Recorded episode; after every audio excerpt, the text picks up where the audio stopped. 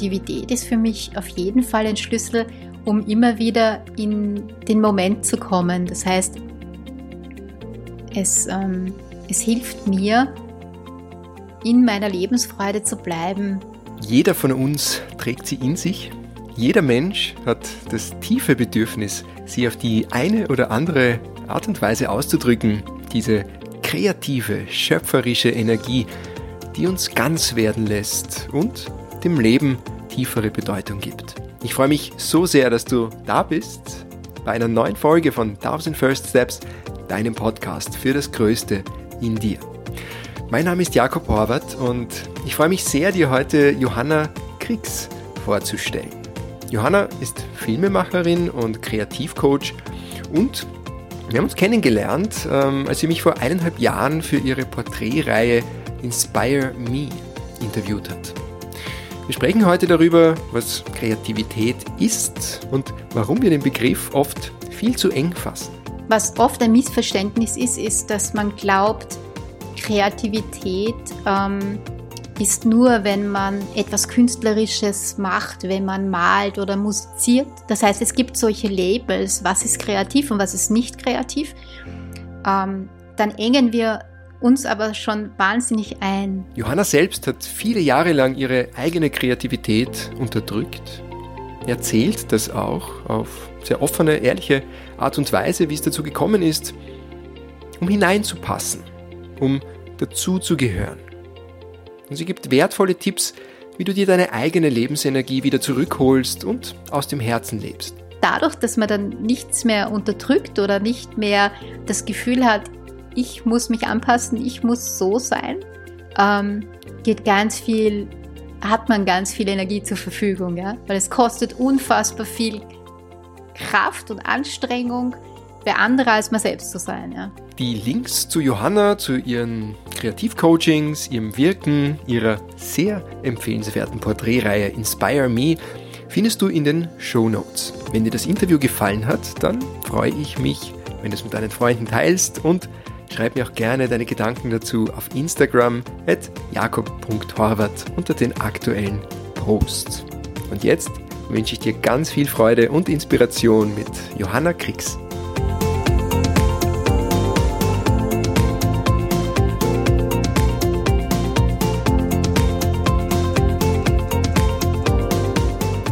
Liebe Johanna, ich freue mich sehr, dass du heute im Podcast bist. Herzlich willkommen. Danke sehr. Wir reden schon so lange über dieses Gespräch und immer ist uns irgendwie ein bisschen was dazwischen gekommen im vergangenen Jahr, ähm, seit wir uns da kennengelernt haben für deine wunderbare Porträtreihe Inspire Me.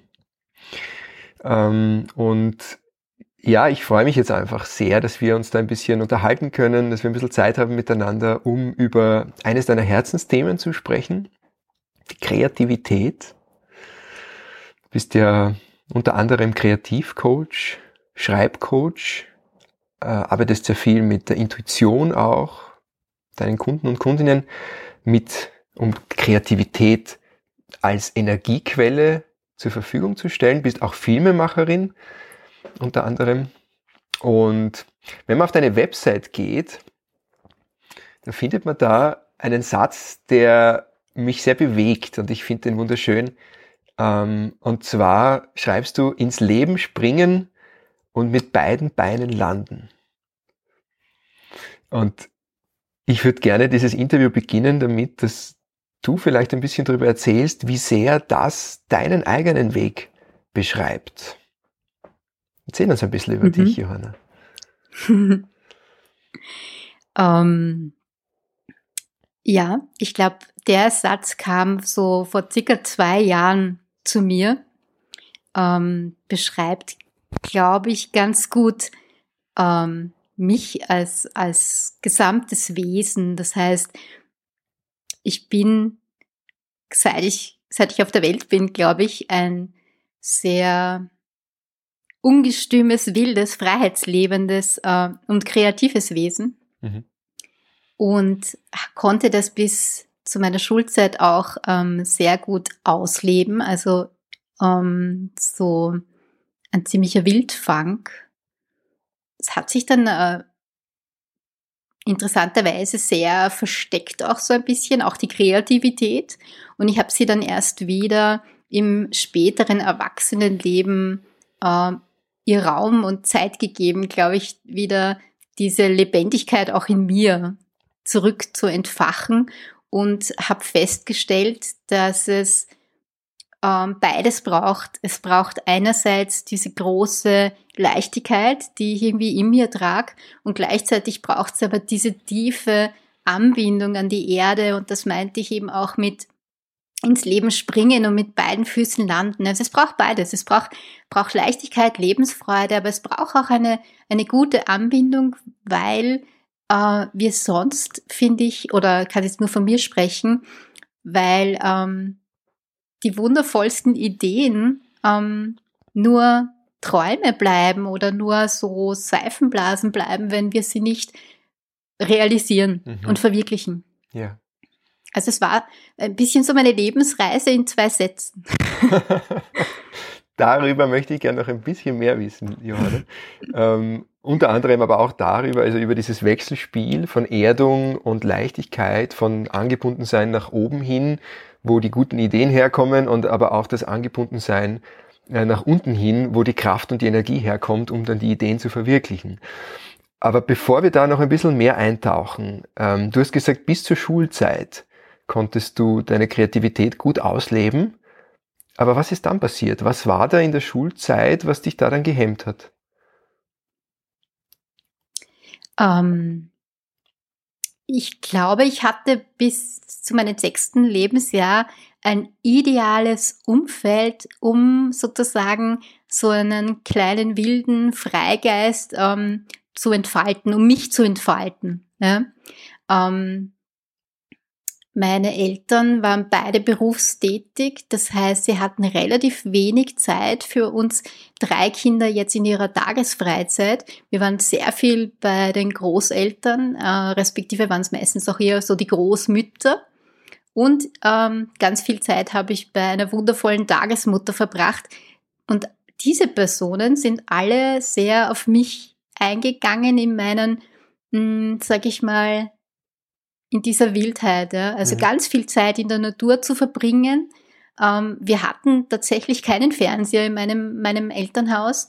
Ähm, es gab noch keinen Computer, kein Smartphone. Das klingt jetzt, als, als käme ich aus dem 19. Jahrhundert, aber ich bin ein Kind, ich bin ein Kind der 70er Jahre und mh, mm, lese gerade ein Buch über eine Frau aus dem 19. Jahrhundert, die Vogelforscherin geworden ist und äh, erkenne da sehr viel von meiner Kindheit wieder. Also eine ganz, ganz große Naturverbundenheit. Mhm. Wir sind direkt neben einem Nationalpark aufgewachsen und ähm, haben sehr viel Zeit, ich würde, möchte fast sagen, auf den Bäumen verbracht. Ja? und ähm, das war auch eine große, ja, es klingt witzig, aber ähm, war so eine große Kraftquelle. Ja? Mhm. Also diese dieses Selbstverständnis, mit dem man sich da als Kind in den 70er Jahren frei bewegen konnte. Da gab es keine Spielplätze oder so, sondern da war eigentlich die Welt mein Spielplatz. Mhm. Ja, da war Schön. die Natur mein Spielplatz. Da war, da war diese Wildnis ein bisschen, so wie ich es empfunden habe, den Nationalpark als Wildnis mein Spielplatz. Und es gab natürlich immer ältere, also Geschwister oder eben Cousins, irgendjemand hat auf einen aufgepasst. Aber es war eine umwendige Freiheit, die bei mir so in, in der Volksschule, glaube ich, ähm, in eine ein bisschen so Kontroversen gesorgt hat, weil damals eine sehr konservative Lehrerin halt irgendwo mhm. in meinem Klassenunterricht gestaltet hat, wo ich gemerkt habe, hm, okay, ähm, da bin ich sozusagen als Person, als Wesen sehr unerwünscht. Also mhm. ich habe hab dann von klein auf Klassenbucheintragungen bekommen und eher erfahren, dass es nicht sehr angebracht ist, irgendwie da mit vielen Fragen oder mit Neugier anzukommen, ähm, weil ich auch einfach recht viel Selbstbewusstsein hatte als Kind und manchmal die Lehrer korrigiert mhm. hatte, wenn ich einfach in meinen Wissenschaftsmagazinen schon Dinge wusste, die, die nicht dem Lehrplan ähm, entsprachen, dann war das eigentlich ähm, etwas, wofür ich eigentlich ständig bestraft wurde. Ja. Mhm.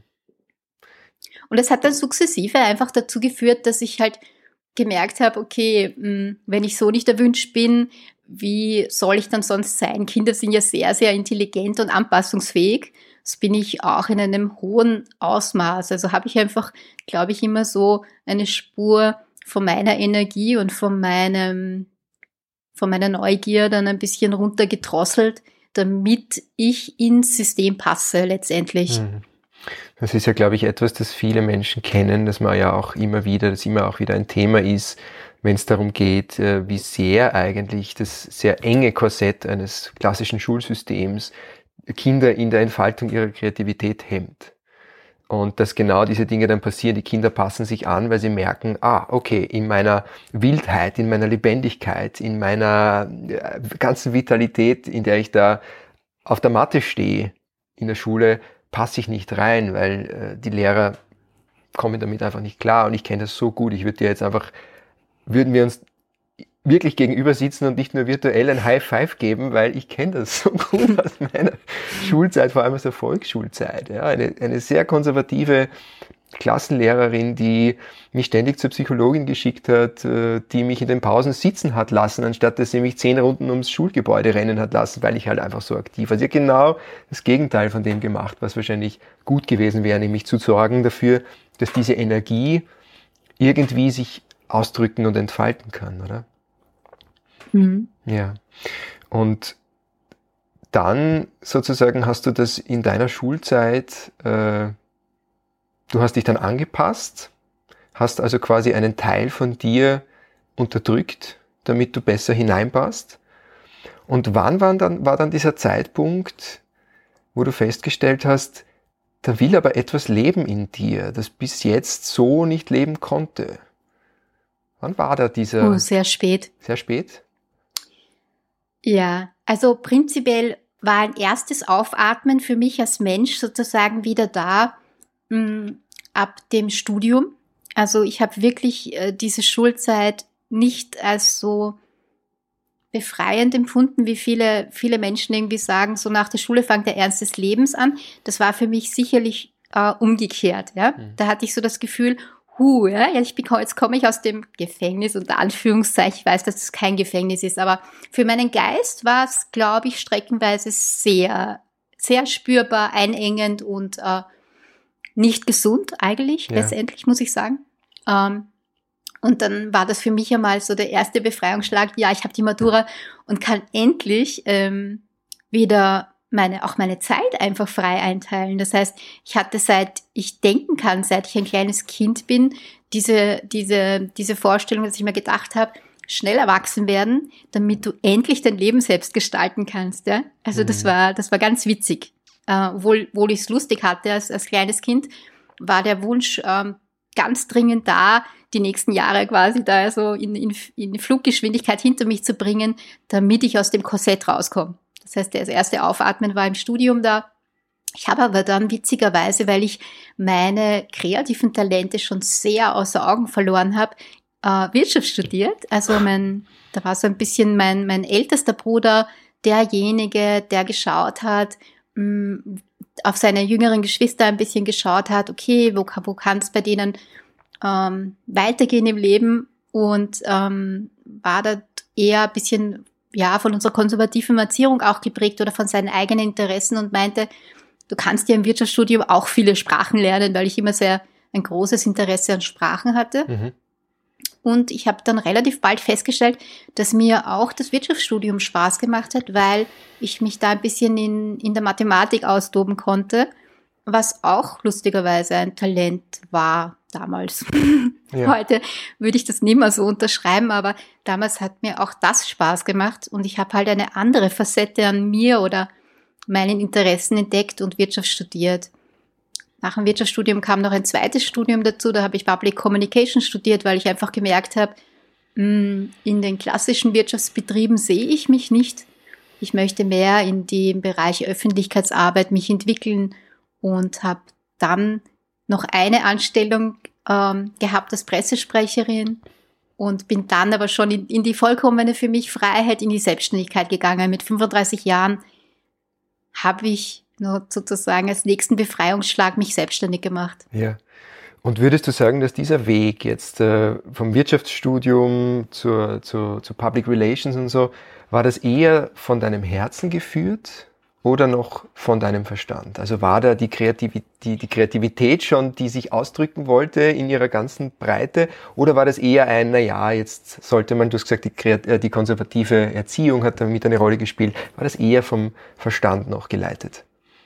Das war noch völlig vom Verstand geleitet. Also das kann ich aus heutiger Sicht mhm. ähm, auf jeden Fall unterschreiben. Was man rückblickend aber natürlich auch immer sagen muss, ähm, für den damaligen, für meine damalige Perspektive, für meinen damaligen Entwicklungsstand hat es gut gepasst. Mhm. Also, weil ich würde jetzt äh, aus heutiger Sicht nicht mehr sagen, ich bereue irgendetwas von diesen Schritten, von diesen Studien, äh, von diesen Ausbildungen, die ich gemacht habe, sondern es war für damals gut. Mhm. Ähm, es durfte aber, seit ich selbstständig bin, und das werden heuer zwölf Jahre, seitdem hat sich noch viel mehr Freiraum entwickelt äh, ich habe mich in eine komplett andere Richtung entwickelt, habe ja begonnen als äh, PR-Spezialistin und Texterin und nach drei Jahren gemerkt, das wird mir jetzt langsam langweilig und zu filmen begonnen, also als Regisseurin begonnen. Ja. Und da kam dann ganz viel der Kreativität raus, ja.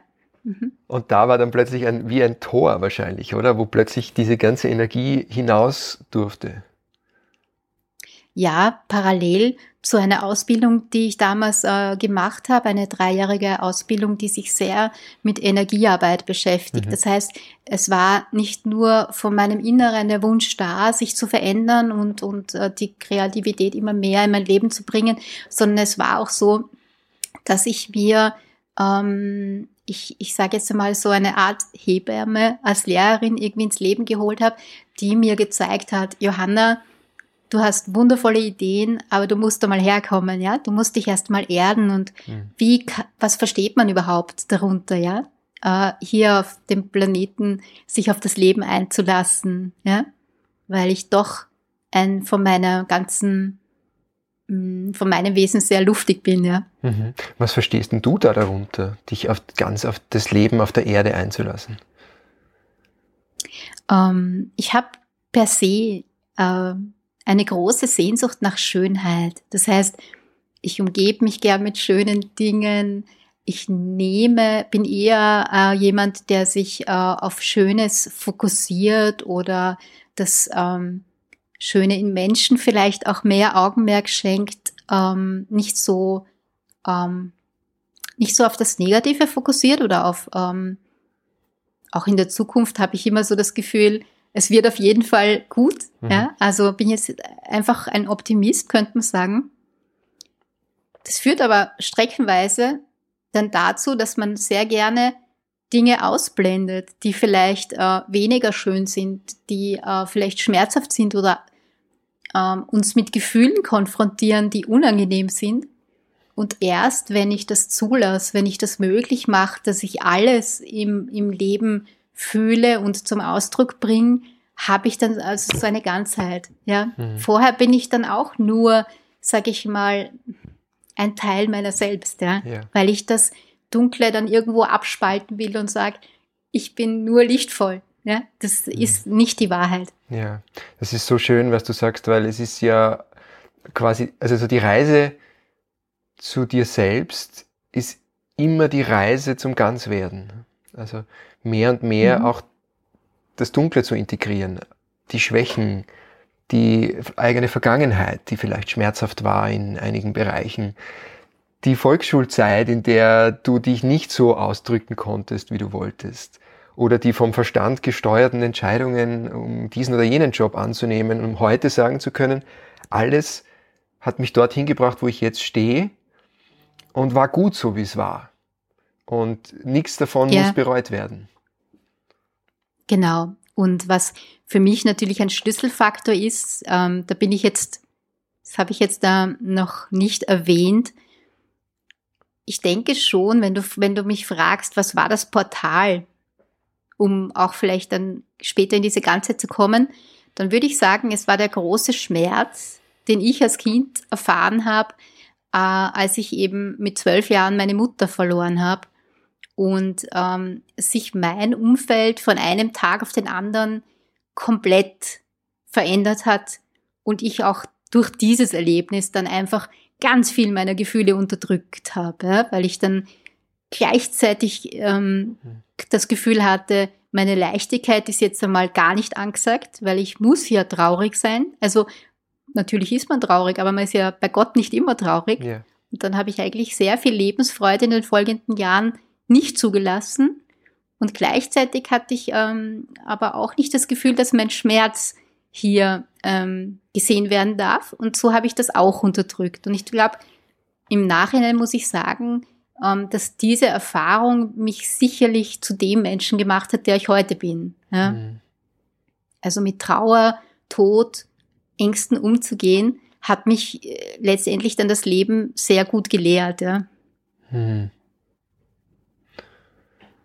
Ja, das ist so spannend, äh, dass die oft die schmerzvollsten Schicksalsschläge, Krankheiten, Verletzungen, das, was man im Moment, wenn es passiert, überhaupt nicht haben möchte, dann im Nachhinein gesehen oft als diese Erleuchtungsmomente wahrgenommen werden, die einen ein unglaubliches Stück nach vorne gebracht haben in der eigenen Entwicklung. So spannend. Aber auch erst dann, ähm, sage ich jetzt, jetzt aus meiner Perspektive, wenn du dich dem stellst. Also ich bin ja ganz lang durchs Leben gegangen und habe da sozusagen das Monster da in mhm. dem Schrank hinter mir äh, nicht angesehen, ja? ja? Und einfach gesagt, ich muss mich mit dem Thema nicht auseinandersetzen. Mhm. Da kann ich jetzt nur ähm, sagen, das funktioniert nicht. Also, was du dir nicht anschaust, wirst du dein Leben lang eigentlich mit dir herumschleppen. Und da, da, da lohnt sich's eigentlich wirklich, einfach zu schauen, ähm, okay, wie kann ich Frieden schließen letztendlich, ja? Wie kann ich, wie kann ich mit meiner Vergangenheit und den Erlebnissen in meinem Leben Frieden schließen und, ähm, und dann einfach auch dankbar zurückblicken, ja? Was hat dir denn da geholfen, Johanna, äh, um Frieden zu schließen? Hm. Also es war sicherlich eine intensive, äh, tatsächlich jahrelange ähm, Aufarbeitung dieses, nicht nur dieses Thema, sondern, sondern vieler Themen, ja.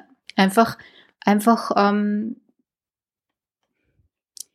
was hat mir geholfen? Ich glaube, dass ich äh, prinzipiell ein sehr sensibler und empathischer Mensch bin und verstanden habe, dass für mich der Tod keine, ähm, kein Ende ist, so dass ich einfach spüre, okay, da geht noch, da geht's noch weiter. Ich glaube, das ist für mich so eine große Versöhnung mit dem Thema Tod äh, und so, dass ich das eigentlich auch nicht mehr als so große Last oder Trauer mit mir herumtragen muss. Das heißt, ich habe hab hier eine sehr spirituelle vielleicht ähm, Verbindung, einfach auch jetzt zum mhm. Beispiel zu meiner Mutter. Ähm, das fühlt sich für mein Leben sehr schön an. Mhm. Also es ist nicht mehr nicht mehr so wie ein Loch, ein schwarzes Loch, sondern ähm, ähm, die Vorstellung. Ja? Und mhm. da, da spreche ich jetzt gar nicht so von irgendeinem einem Konzept. Ja? Also ja. ich bin, bin, obwohl ich katholisch erzogen wurde, jetzt nicht unbedingt einer Glaubensrichtung äh, zuzuordnen oder ordne mich da nicht unter, sondern ich spreche einfach davon, dass wir alle Energie sind mhm. und ähm, da einfach als Energie auch spürbar bleiben. Ja. Hm. Für mich zumindest, ja. ja. Ich kann es nur von mir selbst sagen. Ja, ich glaube, mhm. das ist auch etwas, das jeder wirklich für sich selbst herausfinden darf, auf seinem eigenen Weg, auf seiner eigenen Reise, wo dogmatische Lehren oder Wahrheiten anderer Menschen vielleicht eine Stütze sein können, aber nicht zwangsläufig müssen. Und dass es da wirklich um die Selbsterfahrung geht, um herauszufinden, was bedeutet denn das zum Beispiel? Wenn du jetzt sagst, alles in mir ist Energie.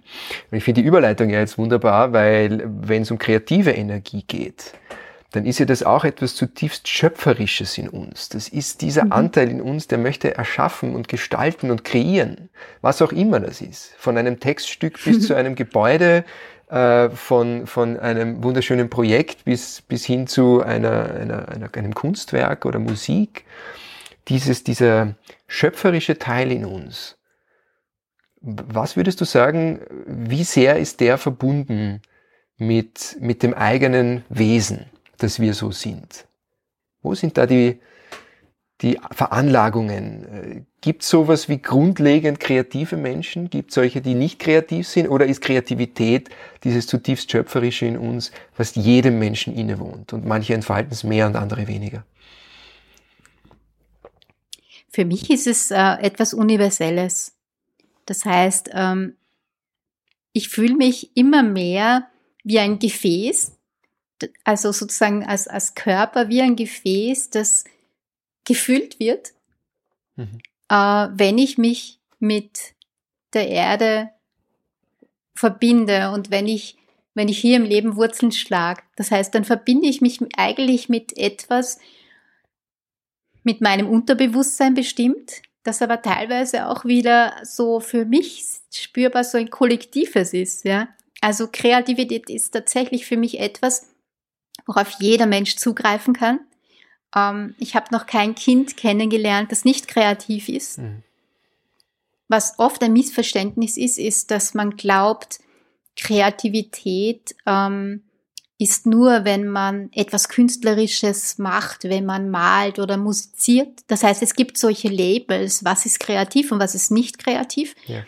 Ähm, dann engen wir uns aber schon wahnsinnig ein. Das heißt, Kreativität ist eigentlich für mich dieses neugierige, spielerische Entdecken und Erforschen von Dingen, von der Welt. Und ähm, somit, somit gibt es das tatsächlich für mich nicht, dass äh, jemand, äh, jemand sagt, äh, ich bin nicht kreativ. Das behaupten einige Menschen, auch einige, die an meinen Kreativcoachings ähm, vielleicht zum ersten Mal teilgenommen haben, sagen dann, ich kann nicht malen oder so. Und äh, das stellt sich aber immer heraus, dass das eigentlich Sätze sind, die sie meistens in der Kindheit oder in der Schulzeit gehört haben. Ja? Mhm. Da wurden sie bewertet und das Bewerten ist dann schon so ein bisschen der Tod der Kreativität. Also mhm. sobald ich ähm, anfange, das vom Verstand aus ähm, zu betrachten und nicht mehr in diesem Flow drinnen bin, ja, also Flow nenne ich jetzt auch irgendwo die, einfach diese Verbindung mit meinem, meiner, meiner Quelle, meinem schöpferischen Sein. Äh, da schaltet sich dann schnell der Verstand ein und der sagt mir dann so, ah, das sieht ja voll hässlich aus, was du da malst, ja. oder ähm, das ist ja reine Zeitverschwendung. Also man fängt dann irgendwie so, fängt da irgendwas zu brabbeln an ja. in unseren Gedanken. Und das ähm, das hemmt natürlich, ja. Also da muss man, muss man schon so ein bisschen wissen, wie, wie gehe ich damit um, wenn so der innere Zensor sich meldet, ja. Was gibst du denn da deinen, äh, den Teilnehmern in deinen Coachings und Workshops weiter, wie sie damit umgehen können, wenn sich der Verstand einschaltet und meldet und dann genau diese, ich glaube, das kennen viele Menschen, oder? bis hin zu den Glaubenssätzen, die man gelernt hat früher, ich kann nicht malen, ich kann nicht singen, ich kann dies nicht, ich kann das nicht. Äh, wie geht man damit am besten um, äh, um wieder die Verbindung herzustellen zu dieser schöpferischen Quelle? In den Coachings selbst ist es einfach, weil ich ähm, diesen Raum bereitstelle. Das heißt, wenn ich äh, Kreativcoachings gebe, dann starten wir meistens in der Gruppe mit einer gemeinsamen Meditation, die ich anleite. Und sobald du äh, gut geerdet bist und mit in deinem Körper ruhst sozusagen, dann ähm, bist du in diesem Fluss drinnen. Ja, da ist es eigentlich auch selten, dass sich die Gedanken dann melden. Und wenn sie sich doch melden, ähm, dann gebe ich da sozusagen noch ein bisschen Übungen, tatsächlich auch Körperübungen mit, wo ich einfach sage, so jetzt ähm, spüren wir mal unsere Wurzeln und äh, stellen wir uns vor, so zum Beispiel, ich bin ein Baum, damit man das auch irgendwie wirklich visuell sich besser vorstellen kann. Also ich rate immer dazu, dass man ähm, zuerst einmal schaut, dass man gut mit sich selbst in Kontakt kommt. Manche Menschen haben das Glück, dass sie immer so gut mit sich verbunden sind. Viele, viele, die ich kenne, äh, haben, haben da äh, sozusagen nicht so den leichten Zugang dazu. Ja? Mhm. Für die ist das, für die ist der Alltag tatsächlich etwas, was ich in, in uh, ohne Verbindung mit der Erde abspule. Ja? Und mhm. die kommen dann teilweise ins Kreativcoaching und das ist dann der Ort, wo sie sich erden. Ja? Also das sind Menschen, die halt komplett mit dem Verstand identifiziert sind sozusagen oder die ganze Zeit im Denken sind. Nicht nur, mhm. ja, sind auch ganz, ganz herzliche, liebe Menschen, aber sie ähm, gerade wenn es jetzt äh, Empathen sind, ja, es kommen oft sehr sensible Menschen zu mir, dann ist es auch ein großes Learning, erst einmal zu lernen, das Außen und das Geschehen im Außen nicht so, so äh, in mich hineinzulassen. Das heißt, es ist für viele auch einfach wichtig zu lernen, wie kann ich bei mir bleiben und gleichzeitig in der Welt sein, raus sein, mit anderen Menschen in Interaktion sein, ähm, ohne dass mich das so overwhelmed, sagt man auf Englisch, ja, ohne dass das so auf mich einprasselt, dass ich meine eigene Kraft und Intuition verliere. Mhm. Und und hast du da konkrete Tipps vielleicht, die man, die man jetzt auch zu Hause machen kann, wo du sagst, okay, das sind jetzt konkrete Schritte, ähm, um mit diesem kreativen Potenzial mit mir wieder mehr in Verbindung zu kommen, wieder mehr aus dem Herzen heraus zu leben, zu gestalten? Ich glaube, ein äh, ganz genereller Tipp ist, sich zu überlegen, was man als kleines Kind wahnsinnig gerne gemacht hat. Ja? Mhm. Also was hat äh, die Freude im Herzen entfacht. Ja? War das Zeit in der Natur zu verbringen? War das ähm, zu singen, zu tanzen, zu malen? Das sind jetzt Beispiele aus meinem Leben. Also ich habe halt relativ bald Klavier gespielt zum Beispiel, also schon, schon im Kindergarten immer so ein bisschen bei der Tagesmutter auf dem Tempi da ähm, den kleinen Piano gespielt und dann habe ich sehr schnell Klavierunterricht bekommen. Also es war also auf jeden Fall Musik, das mich sehr geöffnet hat. Es war das Malen. Meine, meine Mutter war unglaublich äh, begabt und hat äh, viel eigentlich mit uns dann auch gemalt, selbst gemalt. Ähm, es war das Schreiben, das relativ bald in mein Leben gekommen ist. Also sehr viel gelesen, sehr viel geschrieben, auch schon als Kind ist vielleicht übertrieben, aber spätestens als Teenager. Mhm. Also wenn man sich einmal schaut, was, was hat mich lebendig gemacht? Ja, ich weiß, manchen Menschen fällt es ein bisschen schwer, sich an die Kindheit zu erinnern. Da in, speziell für diese Menschen würde ich empfehlen, dass sie sich äh, mit dem Begriff des inneren Kindes beschäftigen. Da gibt es auch ähm, sehr gute Literatur dazu. Was bedeutet inneres Kind? Also für die, die das noch nie gehört haben, dass man sich mit den Anteilen vielleicht in sich selbst auseinandersetzt, wo Erfahrungen aus der Kindheit abgespeichert sind, die äh, teilweise noch sehr unverarbeitet sind. Ja? Und je mehr ich mit diesem sogenannten inneren Kind in Kontakt bin, desto leichter komme ich in meine Kreativität. Hm. Das heißt, bei mir ist da ein sehr inniger Kontakt tatsächlich da. Ähm, und desto spielerischer, finde ich, und abenteuerlicher wird auch das Leben, ja, kann ich jetzt hm. von mir sagen. Und es ist so schön, was du gerade sagst, weil ich habe die Erfahrung auch gemacht, so im Kontakt mit dem inneren Kind, das den auch wirklich herzustellen, in einer Meditation zum Beispiel, mal nach innen zu fühlen und dann einfach mal das innere Kind zu besuchen um mal zu schauen, was sich zeigt. Und es mhm. ist interessant, was da dann so, so passiert. Also ich habe mit meinem inneren Kind schon getanzt, ich habe es auf den Schultern getragen, wir sind auf einen Berg hochgestiegen. Es hat gelacht, manchmal hat es geweint, dann habe ich es gefragt, was brauchst du gerade?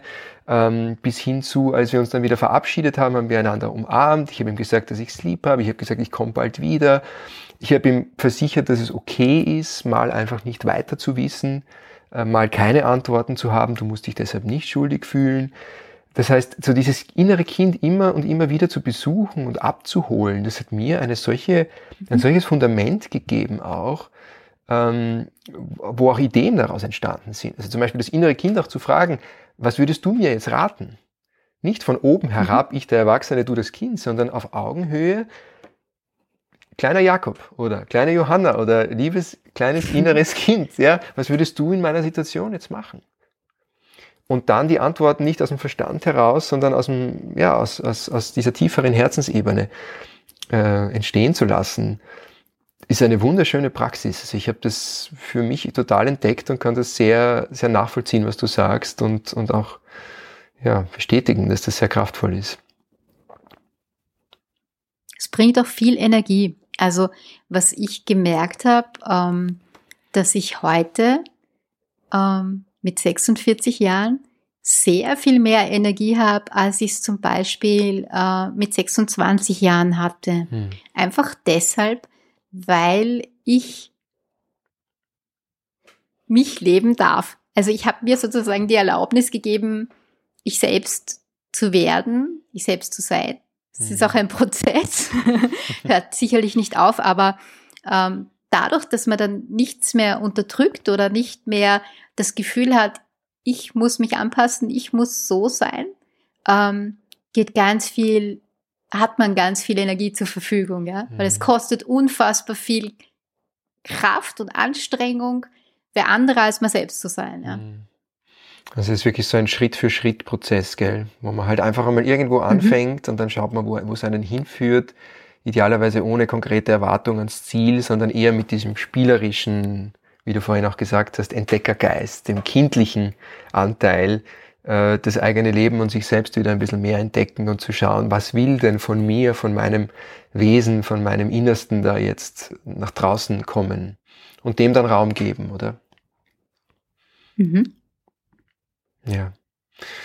Ähm, was mich noch sehr interessieren würde, ähm, jetzt auch ein bisschen im Zusammenhang mit, ähm, mit der aktuellen Situation, die für sehr viele Menschen sehr belastend ist, ähm, wo die auch ein bisschen so das neue Normal geworden ist, viele Einschränkungen, es ist vieles nicht mehr möglich, was früher möglich war. Niemand weiß genau, wann das wieder möglich sein wird. Also wir kennen das ja alle. Jeder geht auf seine Art und Weise da durch, macht seine eigenen Erfahrungen, trägt seinen eigenen Rucksack. Wie hilft denn dir deine Kreativität mit den Herausforderungen besser umzugehen? Immens. Ähm, ich könnte es mir anders hier gar nicht vorstellen, weil mein Leben einfach so ein, so ein wildes, kreatives Leben geworden ist. Ja. Aber ähm, ich muss sagen, dass ähm, ich das große Glück habe, ja ohnehin schon so lange ähm, ein bisschen anders zu leben, sage ich jetzt einmal, ähm, als viele, so dass mich vieles ja prinzipiell auch nicht betrifft. Das heißt, ich bin jetzt seit bald zwölf Jahren selbstständig, ich arbeite sehr, sehr durchgehend jetzt, also zumindest seit wir im Land leben, ganz durchgehend in Homeoffice. Das ist für mich also der gelebte Alltag. Mhm. Ich ähm, habe dermaßen viele Kreativität, Kreativitätsprojekte, dass ich gar nicht so viel, ähm, sage ich jetzt einmal, outgoing bin und, und, und Menschen treffe, weil vieles davon ein bisschen ähm, im Alleinsein entsteht. Mhm. Und äh, ich auch diese Zeit zur Reflexion und, und Zeit für mich brauche. Das heißt, mit diesen, mit diesen Rahmenbedingungen kann ich persönlich gut umgehen, weil das eigentlich mein Alltag ist. Ja? ja. Ähm, was mir, was mir unglaublich geholfen hat, war im Jahr 2020, dass ich mich viel mehr auf meine eigenen Projekte besonnen habe. Also zum Beispiel auf das äh, Filmprojekt, das ich gemeinsam mit meinen Filmkollegen, mit dem Gregor durchführe, Inspire Me. Äh, wir planen zurzeit eine, einen Dokumentarfilm. Das wird mein erster Dokumentarfilm, was sehr aufregend ist. Ähm, teilweise ist das Filmen aber auch nicht ganz so leicht, ähm, weil es einfach an manchen Dingen jetzt gerade scheitert. Und da habe ich eben am Jahresanfang beschlossen, gut, dann nutze ich halt die Zeit und schreibe einfach ein Buch. Das heißt, ähm, mir, mir tut es gar nicht so schlimm, eigentlich schlecht, weil ich jetzt viel mehr Raum und Zeit für noch mehr Kreativität gefunden habe. Mhm. Dinge, die sonst ein bisschen äh, liegen bleiben, weil man da vielleicht mehr Auftragsarbeit und Kundenprojekte macht, die spürbar weniger mhm. sind, mhm. zurzeit zumindest, und ähm, sich natürlich auch leichter ablenken kann. Also ja. es gibt momentan weniger Ablenkung im Außen. Das empfinde ich manchmal schwierig, weil ich ähm, eigentlich Kinobesucher und Kultur liebe ähm, und viele, viele Künstlerfreunde habe, die sehr darunter leiden, stimmt gar nicht, aber die davon betroffen sind. Ja. ja. Weil ob ich leide, ist ja noch einmal meine ganz persönliche Entscheidung, ja. aber sie sind allesamt davon betroffen. Also es lässt mich nicht kalt. Hm.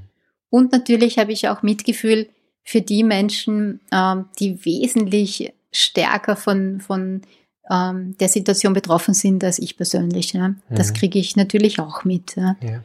Und Kreativität ist für mich auf jeden Fall ein Schlüssel, um immer wieder in den Moment zu kommen. Das heißt, es, ähm, es hilft mir, in meiner Lebensfreude zu bleiben, weil ich dann nicht drüber nachdenke, ah, was wird die Zukunft bringen oder was ist letztes Jahr äh, seitens der Entscheidungsträger vielleicht falsch gelaufen. Da kann mhm. man sich, wenn man möchte, endlos drüber ärgern. Es bringt aber niemand was. Mhm. Und so kann ich mich mit der Kreativität sehr gut in den Moment holen.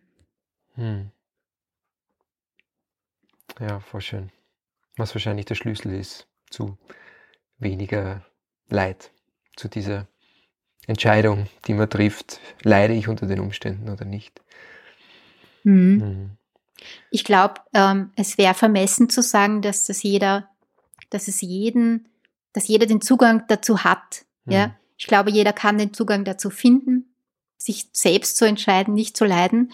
Aber ich ähm, habe, glaube ich, schon auch viel, also mir hat das, wird das Jahr eigentlich extrem viel gebracht letztes Jahr, weil ich einfach gemerkt habe, ich habe mehr Mitgefühl und mehr Toleranz eigentlich mit Menschen, die ganz anders dicken als ich und denen das nicht so leicht möglich erscheint, ja, dass sie selbst Einfluss nehmen auf ihr Leben. Mhm. Ja.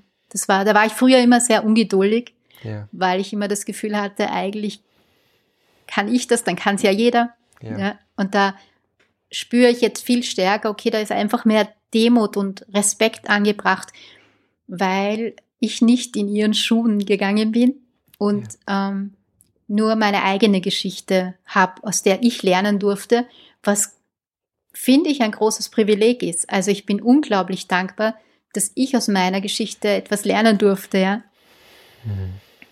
Dass du ja jetzt anderen Menschen auch zur Verfügung stellst, unter anderem mit deiner Porträtreihe Inspire Me, du hast es jetzt gerade nochmal angesprochen. Ähm, darüber haben wir uns auch persönlich kennengelernt. Ähm, du hast mich dafür interviewt. Ähm, du hast auch äh, andere Menschen dafür interviewt, unter anderem einen Rapper, einen, einen spirituellen Rapper eigentlich. Ich habe gestern seine Texte gehört, als ich mich für unser Interview vorbereitet habe. Der hat mich so tief berührt. Seom, ähm, den ich übrigens jetzt auch gern einladen möchte. Also ich habe ihn gestern eingeladen, dann gleich in meinem Podcast. Mal schauen, ob er zusagt. Ähm, eine Floristin. Also Menschen, die so aus ihrem Herzen heraus leben, erzählen. Und ähm, was ich dich gerne noch fragen möchte, Johanna, was hast denn du, was ist denn so deine Erkenntnis, die du dir aus all den Interviews mitnimmst? Gibt es so etwas wie einen gemeinsamen Nenner, etwas, das dir aufgefallen ist, das alle Menschen vereint? Ähm, oder was ist so dein wertvollstes Takeaway von diesen Interviews? Das ist eine schwierige Frage, weil, weil ich aus jedem Interview was gelernt habe. Also da, da jetzt wirklich zu sagen, ein, ein Learning ähm, Aber gibt es sowas, was alle, alle vereint mal. vielleicht? oder was mal. alle mhm. Interviewgäste irgendwie auf eine Art und Weise verbindet, so unterschiedlich sie auch sein mögen? Mhm. Was mich total fasziniert, ist, ähm, wie unterschiedlich wir Menschen sein können und gleichzeitig wie ähnlich unterm Strich, glaube ich, unsere Sehnsüchte sind und äh, wie viel uns tatsächlich verbindet. Und ich hoffe, dass mir das auch ein bisschen gelingt, die Menschen nicht nur zu inspirieren, sondern eigentlich zu ermutigen, ähm, ihren, ihren Blickwinkel ein bisschen darauf hinzurichten, dass sie sagen, ähm, ich kann in all dem, was gerade passiert, auch was Gutes und was Schönes erkennen. Also diesen, diesen Fokus auf auf das Gute im Menschen, auf das Potenzial im Menschen zu legen. Also ich war selbst ähm, selbst sehr berührt davon, wie viel ich von dir und all den Protagonisten lernen durfte und immer noch lerne, weil ich auch für mein Buch noch zahlreiche Interviews führe, wo ich merke, wow, ja, mhm. also mm, und, und jeder von uns hat so ein bisschen die Möglichkeit, einen Puzzlestein von dieser neuen Welt irgendwo wie zu sein, ja, die wir gerade gemeinsam kreieren. Das ist für mich gerade eine der aufregendsten und schönsten Zeiten, in der wir, wir leben, in der ich leben darf, auch wenn es gerade sehr, sehr herausfordernd ist. Ja. Hm. Also das ähm, hm, war jetzt ein bisschen mehr als ein Satz. ja, musste nicht ein Satz sein. Aber okay. ja, das mit dem Puzzlestein, ja, finde ich einfach wunderschön, dass du das jetzt noch erwähnt hast zum Schluss, weil es jeden Einzelnen braucht und ein Puzzle, wo nicht alle Puzzlesteine drinnen sind, hat dann halt ein Loch. Und Jetzt muss ich mal schauen. Weil wir von dem Puzzle reden. Letztes Hast Jahr. Puzzle ähm, bei der Hand. ja, letztes Jahr ist nämlich ähm, leider Anfang des Jahres ein Freund von uns verstorben. Mhm. Ähm, und der ähm, hat sich sehr viel mit, mit Humor und, und, und Lachen beschäftigt. Ja. Und bei einem seiner Programme haben sie und er, er und seine Lebensgefährtin Puzzlesteine verteilt, oh. weil sie einfach auch immer wieder darauf aufmerksam machen wollten, sozusagen das Verbindende, ja, irgendwie in den Vordergrund zu stellen. Und für sie war halt ähm, oder für ihn war halt auch Humor etwas, was uns Menschen stark verbindet. Mhm. Und das Puzzlestein, das, äh, ja, schön, dass ich äh, das bekommen habe.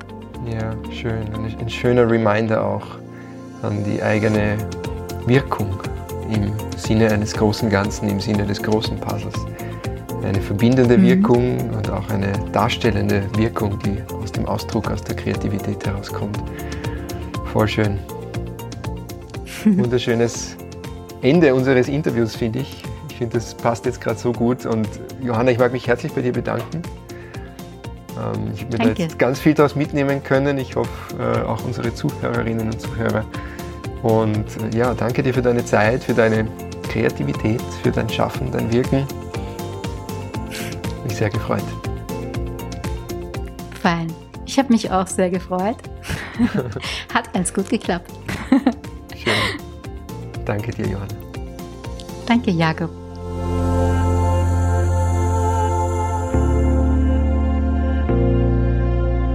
Danke, dass du dabei warst bei dieser Episode von 1000 First Steps. Ich freue mich über deine Gedanken zur Folge auf Instagram at jakob.horvath oder per E-Mail an mail at 1000firststeps.com.